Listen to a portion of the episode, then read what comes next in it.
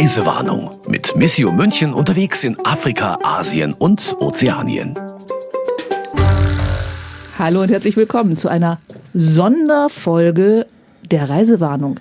Wir haben heute nämlich was ganz Besonderes vor. Bei mir ist Christina Balbach und sie hat Juliana Sphere mitgebracht. Welcome. Thank you. Thank you. Hallo.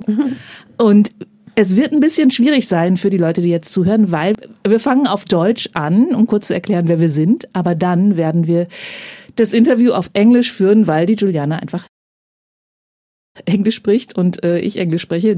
Juliana spricht wahrscheinlich auch noch Französisch, das spreche ich nicht so auch gut. Auf Arabisch machen. A little bit Okay. of Italian and a little bit of German. Arabic. Ich könnte ein bisschen Holländisch anbieten, aber ansonsten wird's dann auch eng.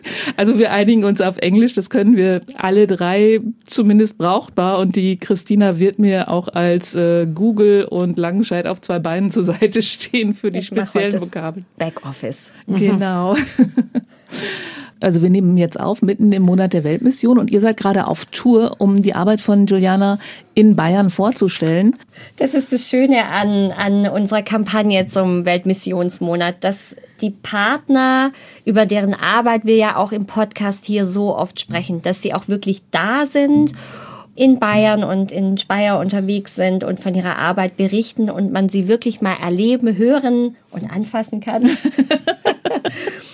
Und deswegen dachten wir auch, wie wir es sonst im Podcast machen, wir erzählen so viel von vor Genau, Ort, von genau. den Partnern aus den Ländern. Und das müssen wir einfach ausnutzen, wenn die Partner jetzt auch mal da sind und auch noch so eine tolle Medienexpertin. Genau, das war nämlich auch so der Grund, warum ich gerne die Juliana hier haben wollte. Wir arbeiten beide bei katholischen Sendern und wie unterscheidet sich denn unsere Arbeit? Das war eigentlich der Grund, weshalb ich sie ursprünglich unbedingt hier haben wollte. Und dann kam eben noch die aktuelle Lage dazu. Und deswegen machen wir jetzt so einen Bonus-Track. Auch mal, ich glaube, es ist unsere erste Session in Englisch. So let's change to English now. Yes. Hello. because from now on you can understand what we are saying. If it was up to you, we could also speak in French, in Arabian, and in what what other languages do you speak? No, French is and English is good. I'm, Okay. I'm learning Italian. I don't understand much. It's like uh, It's like German. like a German, but I, maybe Italian I understand a bit more. But no. Okay, no, no, So- let's go to English because I hope I Yeah. can do Parlez-vous it français? in English. Un peu. Juliana, welcome to the Reisewarnung. Thank you for having me here. Thank you. Christina has already explained to you that we are no, normally playing a game at the beginning of um, every, was heißt Folge? Yeah, in every edition, we start with uh, bringing along like three terms or three words or three things. Concerning the journey that the Missio journalists have done into your country, are there any three words um, that go with your journey to Germany? I have three words for you: Okay. love, faith, and hope. That is very nice. You are a Christian journalist working in Beirut. The program is called Sat7 TV. What are you doing normally? Or what is your, your job? Yeah, I'm an executive producer of uh, programs that are social and development, um, uh, human rights. Also, manager of a brand called Sat7 Academy, and it's a non-formal education brand. So we do a lot of character building, you know, life skills, um, communication, uh, ways to uh, connect people with each other, build a person. Um, Can you give any examples? programs on uh, youth for youth for instance for that goes around the freedom of religion and belief and social cohesion. Okay. so we connect uh, young people together from different backgrounds around games and uh, you know an outing whereby they discover the culture and heritage of the country together. And some of these uh, children are refugees as well so uh, it's good. They come, uh, you know, from different backgrounds, and the Lebanese people they also come because you know, as the Lebanese, we are also very different among ourselves. So we have Lebanese uh, Christians, uh, Muslims, Shia, um, Sunni, Druze, uh, Catholic, Protestant, whatever, uh, Armenians. Uh, the Lebanese themselves, we are very much, um, you know, uh, colorful.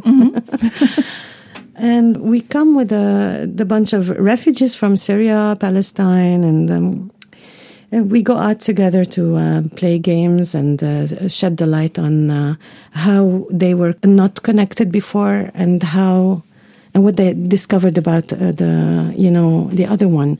So I do this uh, through different programs. I have a huge campaign called uh, Lebanon Our Story.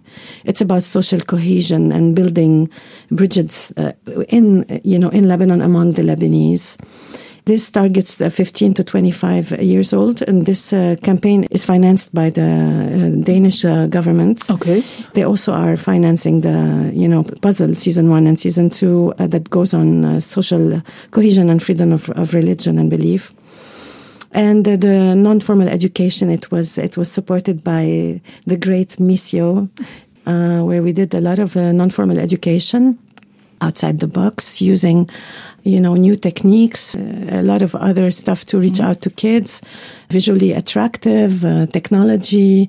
Uh, we didn't stress on just uh, a curriculum so we uh, picked and chose different uh, grades. So it's modular. It's not just one grade. It's so if you watch it or i watch it you know it will make sense to us. So we educate from the mind to the heart if you want and we try to get uh, whoever is in uh, you know in lebanon the the society is constantly changing and we have to find ways to live together in peace in love in faith And faith, yeah. That's and it's Sat7 who does it because, uh, you know, as Sat7, we are a satellite Christian channel.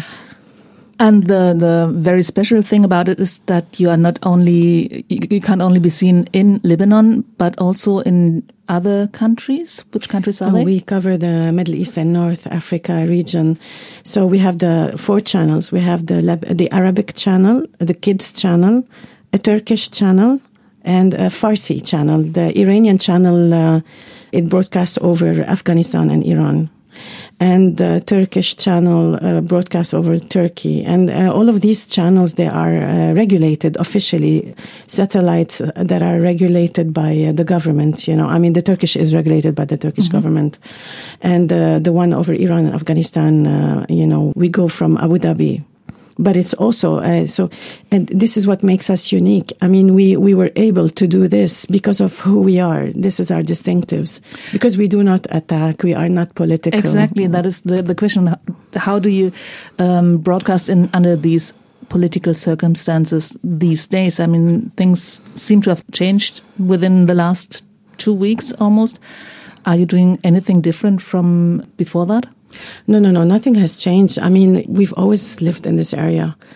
I'm not going to share my age, but ever since I, I woke up, there was this kind of, you know, a civil war, war and conflicts with the neighboring countries, this country or that country, or even among the Lebanese, like the Muslim and the, the Christians and the, the Druze, they all killed each other at some point, you know. I mean, we were, uh, we, we were born like that and we knew how to, we learned how to live together and to make peace with each other and how to, through, through who we are, we accept each other for who we are and we build together the country.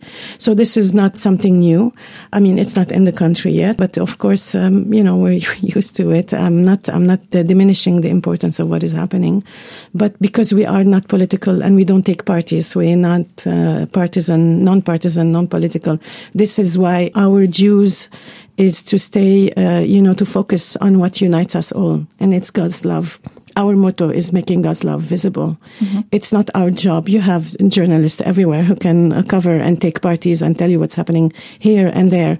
What we care about is, you know, giving hope to these people. A message of peace, you know, praying for peace, partnering with you guys, with Missio, with all the Catholics, with all the, uh, you know, ecumenical movements in the world to pray to stop this uh, agony and this, uh, the massive uh, killing, you know. Okay. So let's go back to what you're norm- normally doing. I understood that you are doing an educational program so that people learn to know each other and to um, get along together. But that is probably only one part. I mean, do you also do things like math? Uh, regarding the, the informal education uh, program, uh, it's called My School. So season five, uh, we just produced it and we aired it, and it's uh, it's still getting a lot of you know feedback. Season five is based on five modules of ten minutes each very high tech using smart boards and you know graphics and animation. You have math, you have science, you have Arabic, English, and French. Mm-hmm. So, was it necessary in your country that you are educating, well, do actually school education on television? We have. I have many reasons uh, to tell you why. It all started with the with the Syrian war and we had an influx of refugees into Lebanon, and we had what everybody named the, lost generation. A generation of kids who came to Lebanon and missed out on school. Some of them never been schooled because they were already very poor. I mean, the refugee who stayed in Lebanon, they were very poor. So it was the duties of, you know, NGOs in Lebanon. They were uh, offering education, doing whatever they can because uh, some were giving aid, some were giving clothes, some were giving food. And we wanted to partner with people on the ground to give education. So it all started back then for this reason. With time, because you know, in SAT7, we always test our product. So whenever we do a season, we go test it. How did it go on the ground? What can we uh, bring to it? How can we, you know, make it uh, better? Mm-hmm. So with time, we shortened it. We made it more um, uh, attractive visually because you know things so are changing. Will yeah, love it. And, okay. and you know with the technology, they yeah. can learn anything. And so True. you learn now uh, uh, a math and a, and a song, and and it's uh, and it's very visual and wow, you know, and you want to dance with it and things like that.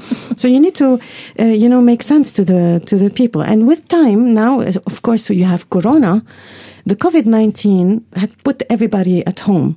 And uh, people were, were, like homeschooled by Zoom. And you know what Zoom is. You know, you're on your uh, PlayStation and attending exactly. your class. Switch off the camera and the tone. So this is when our, uh, uh the fourth season made sense a lot. And mm-hmm. it inspired our fifth season. This is when we saw a lot of people who needed desperate uh, in education that is different, an education that is attractive. And so we, uh, we sought consultants you know, academic consultant, curriculum curriculum specialist. And we decided we're going to do something not even schools have done. We're going to go in the modular approach. And uh, Missio believed in us and our approach. It took a long time, like two years maybe to prepare, uh, write uh, a funky new curriculum. And even the teachers, our teachers come from the best schools ever, you know, but uh, they didn't know what a uh, modular approach is. What's a modular approach is what when you put different grades in one episode. Mm-hmm. So anybody you target any any age you target any any person. So this this is the best uh, coup de maestro if you want you know. And this helped us a lot after covid especially now then now you know that the financial uh, crisis in lebanon is very very yeah christina difficult. told us about that in one episode yeah, of uh, i mean it's like 250% our currency has lost its value by 250% and more counting so, uh, and a lot of people cannot go to school. A lot of parents are moving their children from private school, the funky, very expensive private school, we're moving them to public school. And public schools, they, they don't have the nursery years or the kindergarten years, you know. Mm-hmm. They start at age six and it's the basic Lebanese curriculum without any further languages and things like that. And the teachers are not very well paid, so they don't want to even teach. They don't bother. They don't follow up. So now, more than ever, what we did in season five makes sense. Very much so. Hmm. So your studios must look a bit different from our studio here. a bit more professional. Can you describe it? yeah, we thank God for our studios. It's uh, donated by uh, one donor, actually, okay. who believed in our uh, mission. Mm-hmm. And uh, he donated the land, and then he donated the building. It took some a lot of times, but uh, I mean, prior to this, I've been with Sat7 for 18 years. I've been in smaller studios than yours. so, uh, of course, I mean, we have big studios. Um, we sometimes the whole building is so expensive to run. So we, uh, we rent out some of it just to be able to, you know, pay mm-hmm. the, the generators. You know, in Lebanon, we don't have electricity. So we have three generators. Oh, these, eh, we don't want to use donor money for this, you know, we use some of it, but we try to, you know, also get mm. uh, you know from the outside. generators are run by by diesel probably Sorry. The generator Diesel. for the uh, diesel generator. Oh, Okay. Yeah, Yep. and it's getting more expensive. Than Yeah. Now it's very expensive. Yeah, Because you that is a cannot problem even, as well, And if you want to heat uh, anything, you Uh-huh. know, you have diesel and you have air conditioning, which means like more electricity. Uh-huh. Diesel and benzene, gas is very expensive. That's why I was asking, yeah. It's crazy. It's crazy. The uh, the situation is getting worse Mm-hmm. um, in Lebanon, you know. So um, so we try to you know use multi-purpose, you know, use it for uh, different things. But we also our our first um, and foremost goal is to use it for production. I mean, we use it only for production. You have beautiful studios. Uh, Christina was there. Yeah, so I a photo of it was very, very Yeah, they're quite huge and um, We have prepared for these very good different light. sessions. Yes, Yeah. we have two, two big ones that are fully uh, fully fur, uh, refurbished, and two small ones, or something like that. We're planning to also uh, keep on. Uh, preparing another huge studio. I mean, there's this uh, vision of doing uh, a huge, large studio. We use it for His glory. So, yeah, whenever you want to film something, you're welcome. We are partners. I'm going to tell that to our TV station. Yeah, that's funny because some studios look like a like in a theater or something. They're prepared for these special programs, and you use it for every session. So and so we uh, we also uh, host a lot of events in our studios. Okay. So when I uh, What kind of events? Uh, we did uh, the, the part of the Lebanon Our Story was uh, something we called the Storytelling Club.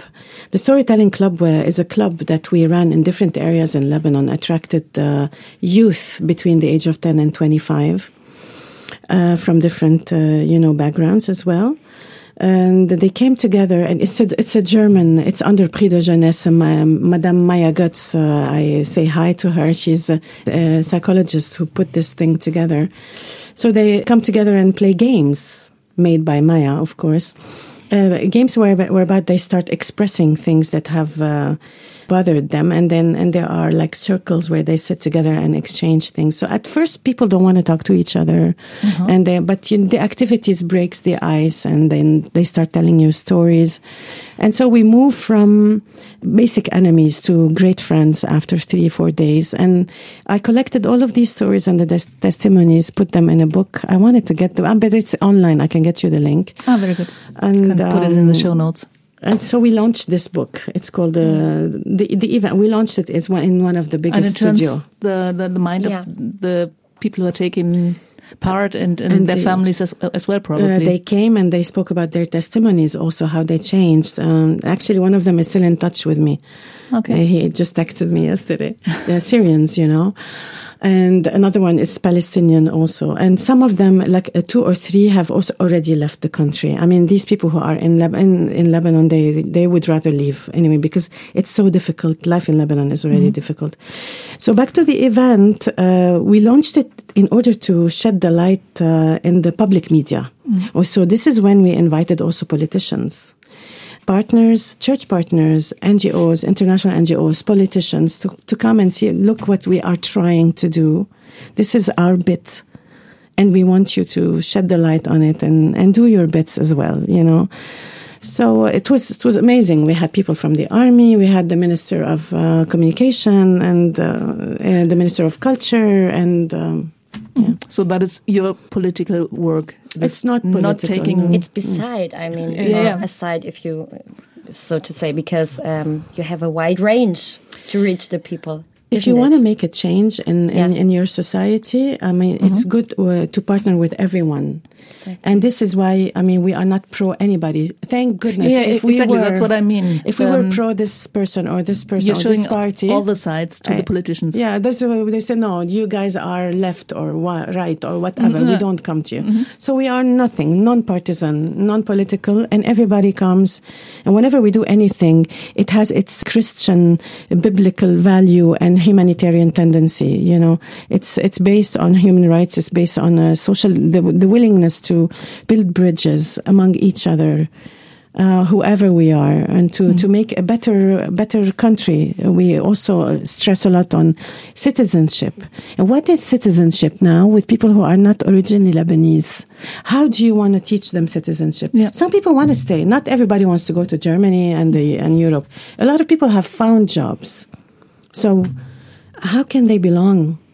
They can go to churches, they can go, but but uh, also there the, there's the darker side where they they can adhere to to darker places. So it's our uh, you know duty to bring them and say, okay, listen, I mean, we, we want to talk about your rights. We want to allow you, give you a platform to, uh, to say what you want, uh, to connect you with others, to be an example to others so that others say, okay, this is possible. We can do it. Mm-hmm. Let's do it. So as mm. much as I understand is you make people talk to each other. Yeah connect with each other connect with on a deeper other. level also mm, yeah. so not just talk we yeah. support the dialogue the understanding i mean lebanon this is why missio was convinced to fund the Sat Seven work and the projects you're doing because you have a wide range you reach the people and lebanon is multicultural multi-ethnical there are so different peoples and it's more important than ever to live together in peace and understanding. And this is what you're doing from the grassroots, isn't it? So mm. yes, we do it also in Egypt. I mean, I just remember this is a Yes project, Youth for uh, an Enabling Society. Also, the Yes Project stresses on the age 18 to 24, but in Egypt, it's almost the same mm -hmm. thing social cohesion and trying to make initiatives together. So it's the, the kids, the, the young people of the church and the non Christians but because you know in Egypt we are we have a massive follow uh, followers in Egypt. Okay. I mean among the, the the Christians themselves, if we say the Christians are nine or ten percent or maybe less, that would be 1000000s mm -hmm. You know. Comparing to uh, uh, 100, 100 million, 110 million. million people in Egypt. You probably exactly. have a minimum of 10 million Christians, yes. you know. How many are there in Lebanon? Um, I don't know. 10, 10 million. They left. okay. Officially, they discuss about four million and a half. The whole population. Now, recently, we count uh, six million or five million with refugees. Mm -hmm. You have two million and a half refugees. Mm -hmm. A lot of people have left. We are left with maybe two million uh, Lebanese. I don't know. There's no. Uh, um, we can Google it, but you're I'm not sure counting it. If, if no we Google it, there is no it. official counting. Especially okay. also, I mean, if you want to know how many refugees are in Lebanon, a, a lot of people they are not registered with the UN. Mm. A lot of people, because if they register, they will have to travel or uh, or I don't know do do something that is very official. So a lot of people come. They wanna They're they just, they make money mm-hmm. in Lebanon. They they you know they do odd jobs mm-hmm. and they go back to Syria to sustain their family and then they come back. I mean, there's this uh, route. I mean, you don't talk about it in the media. Probably it's the first time you hear about it. But uh, yeah, a, lot of people do this, and now they our authorities know. I mean, they try to stop uh, this uh, uh frontiers to stop here, but I mean, life in Syria is becoming very, uh, very more difficult than Lebanon, more expensive, more, and this is is, is leading to uh, people are are suffocating. You know, so they they have to do this, and um, sometimes they come to Lebanon and they take what we call now the death boats. Mm-hmm the death boats, they depart from Tripoli, so north of Lebanon, and they go to, they take the boat. Tripoli is uh, uh, the second biggest. Yeah, town. it's uh, the yeah. second um, uh, capital the, of Lebanon. The second capital of yeah. Uh, Lebanon. Mm. It's in the north, and mm. it's not too many kilometers from the Cyprus coast. Ach, the, mm, mm. I don't know exactly how much, but uh, it's it's, uh, it's uh, the mm. population is a majority of Sunnis and it's minority of Christians. We used to have a lot of mm. Christians mm. there, but now a lot of extremism uh, uh, movements uh, of extremism they they rise from Tripoli, they rise from yeah. Sidon, they rise from the, the north. And, and but in so, former times, it was the Syrian people, mm. almost the Syrian no. people trying you have, you to have, uh, get on these, like you call it, dead boats. Yeah. But it changed a little bit. I mean, it's the Lebanese people at the yeah, moment. Yeah, I was going to tell you, not not yeah. just uh, the the Syrians. Yeah, you have the Syrians, the Palestinians, the the Lebanese, uh, minority of Lebanese, but they're all together in the same boat, as we say. Mm-hmm. We're all together in the same boat. It's becoming there, difficult. Yeah, so, things uh, changing for everybody. There, yeah, so. yeah, yeah. It's not even.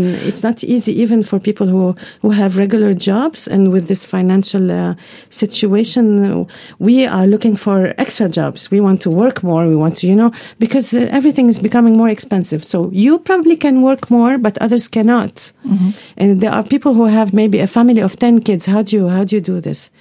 you have child labor. You have yeah, definitely. We try to regulate things, but as you know, we don't have a government. We don't have a cabinet. We don't have a a president yet because we cannot For agree how on long our is next- that? Yeah, It's I been think- like a year, maybe Oh, now. more, Yeah. more than a year, isn't it? They A year and a bit, They tried to constitute the new parliament, but uh, No, I with mean- no success No. in the end. So up to now, So yeah, the next president, uh, we all say that it's going to be. Uh, it's it's very critical because Lebanon is moving from what we used to be to what we will be. So goodness knows, we pray for hope, we Hmm. pray for peace, and we have faith. That must become more and more difficult to have I'm giving faith. you the, these terms that you want. we have faith that that, that uh, you know God will have mercy on everyone, and uh, whatever uh, God will give us, we will we have to extend His love and make it visible through SAT7 and through the media on the ground with our partners and on satellite to reach out uh, to the 22 million viewers that we have. So it's important that the work is going on. But there is one thing I remember you told me when I visited you Mm. in springtime 22. I had the chance up to now to visit you two times. Yes, I had the chance it very much. You told me like uh, quotation: uh, "We Lebanese, we always rise again because we're used to struggle with all these difficulties and changing things." So Mm-hmm. this is what you mean when you're talking about hope, I guess. Yes, they, they, they I mean, yeah, And they, the people of the phoenix, the phoenix rising, we always rise from the ashes. So you're used to that. I mean, yeah, we are. 4th of August, you were there. I mean, you came and saw. We rose again, but we did not expect we will rise to, uh, you know, we you would lose everything. So if, if there's an, an if there is a, a bomb or an explosion, and this is terrible, I mean, it's a good thing if you die. but if you don't, it's like the government took your money, the government took everything. So what do you do? And it's not just that, you know. You know, we have so many things uh, happening. So we we hope that we will rise every time, and every time we we are in a different uh, difficult situation, but we rise we rise again also. yeah, these different challenges came along. I mean, you mentioned the 4th of, Of August. August, yeah. In 2020 mm-hmm. when this huge blast destroyed uh, wider parts of Beirut, Beirut, from the yeah. port.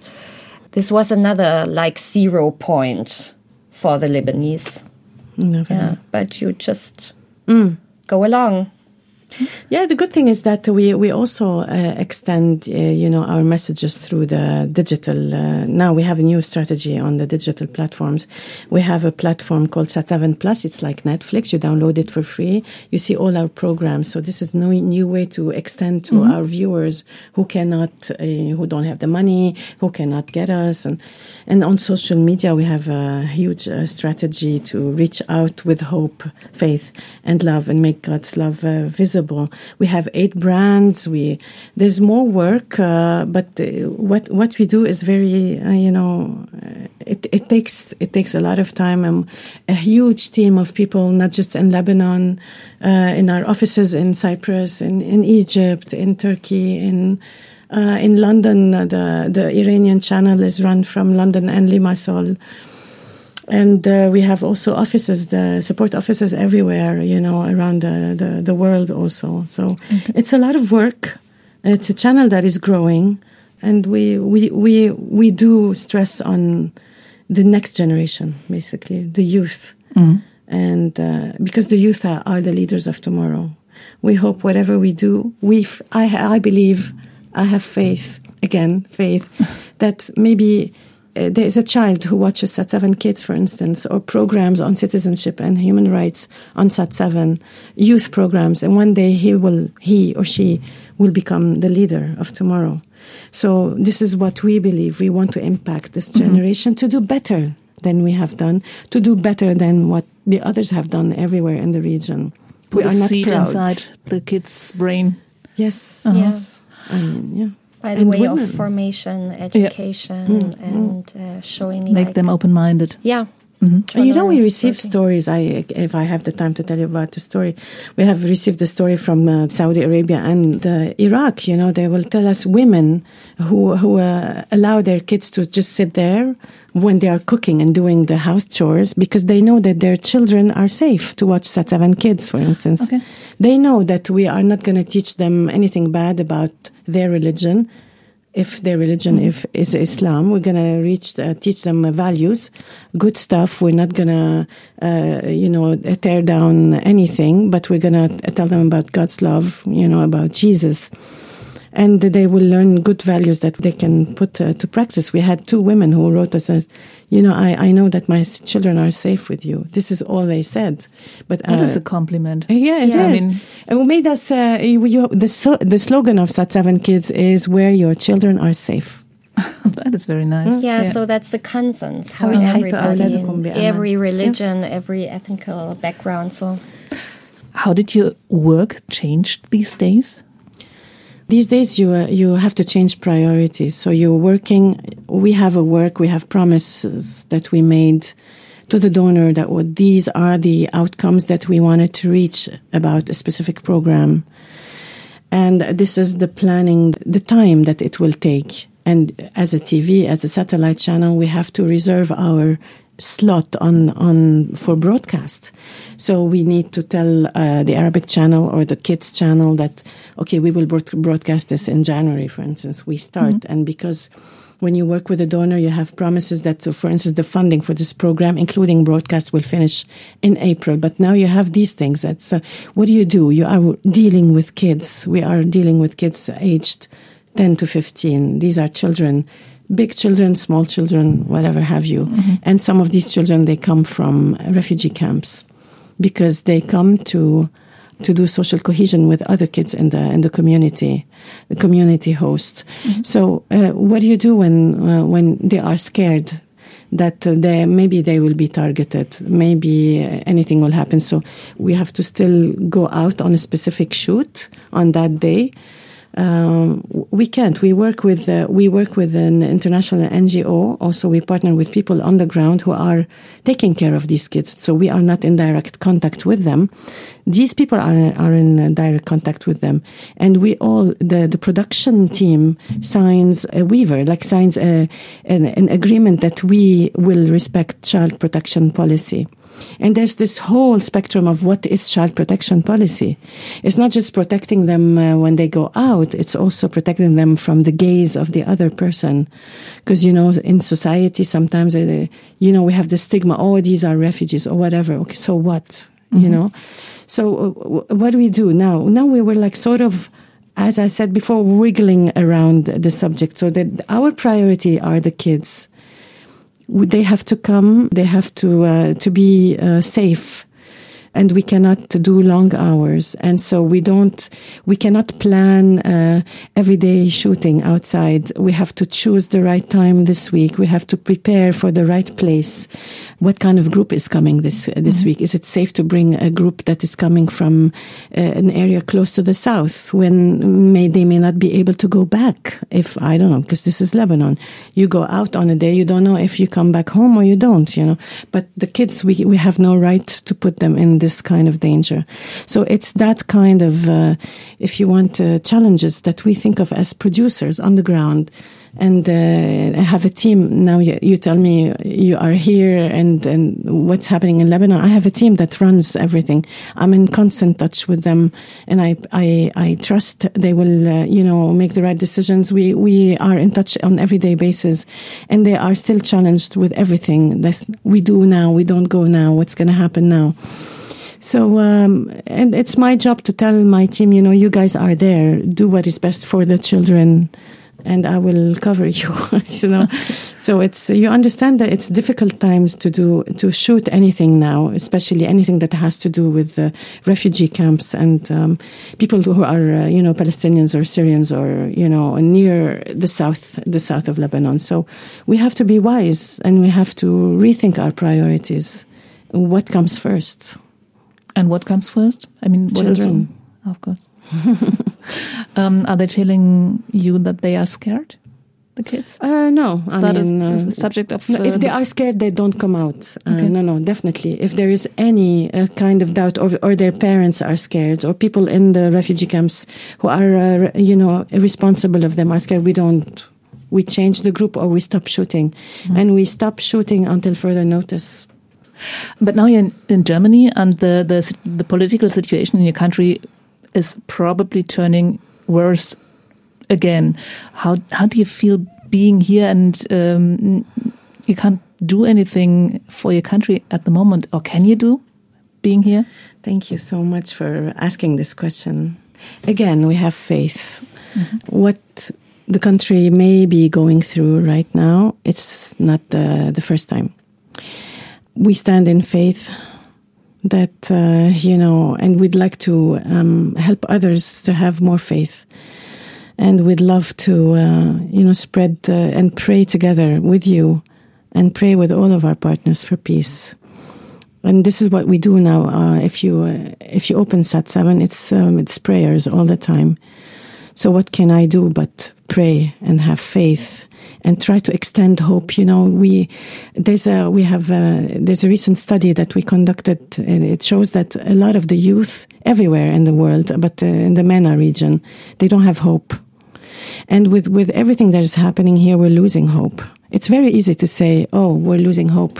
You know what am i going to do? It's okay what can you do? You can pray you can have faith. This is this is time to to pray to talk about peace. I'm here to do this with you and to extend this message to everyone to pray with us. May the lord have mercy on all of us.